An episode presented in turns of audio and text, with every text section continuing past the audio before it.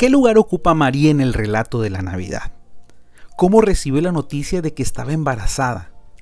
¿Cómo le explicaría a José lo que estaba pasando? Lucas nos habla de cómo respondió María a la encarnación, y esto en realidad debe de ser un modelo de la fe cristiana. Te invito a que te quedes conmigo los próximos minutos y descubramos juntos el valor de la Navidad.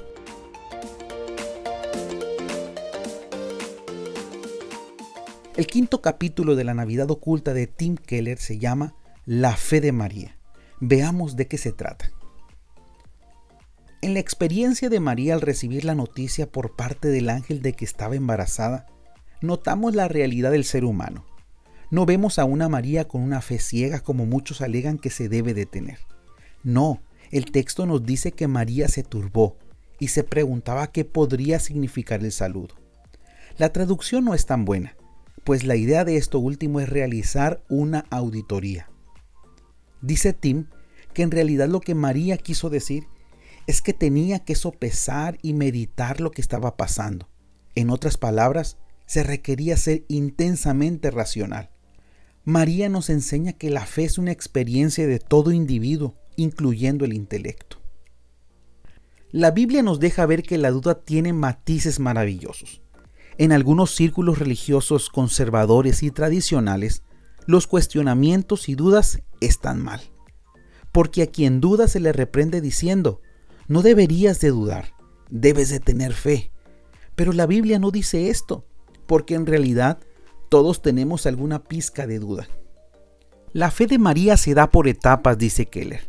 De ahí que la fe cristiana requiere el compromiso de toda nuestra vida.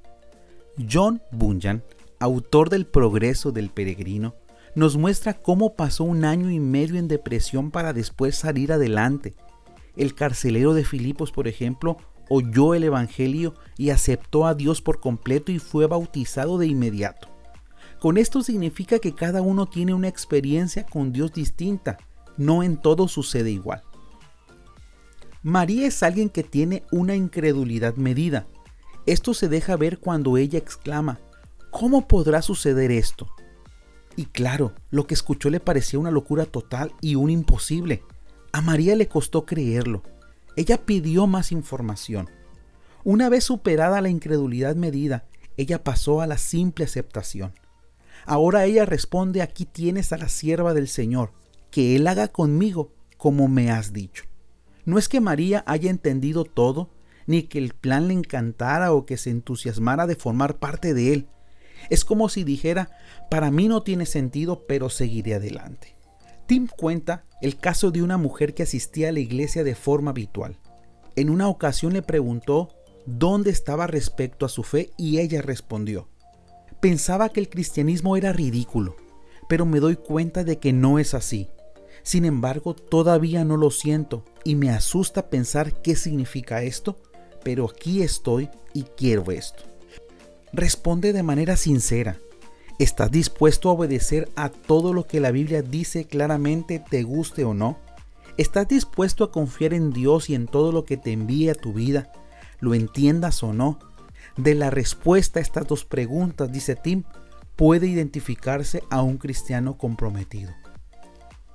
María rindió su voluntad a Dios, pero tuvo que experimentar las críticas de una sociedad tradicional y paternalista.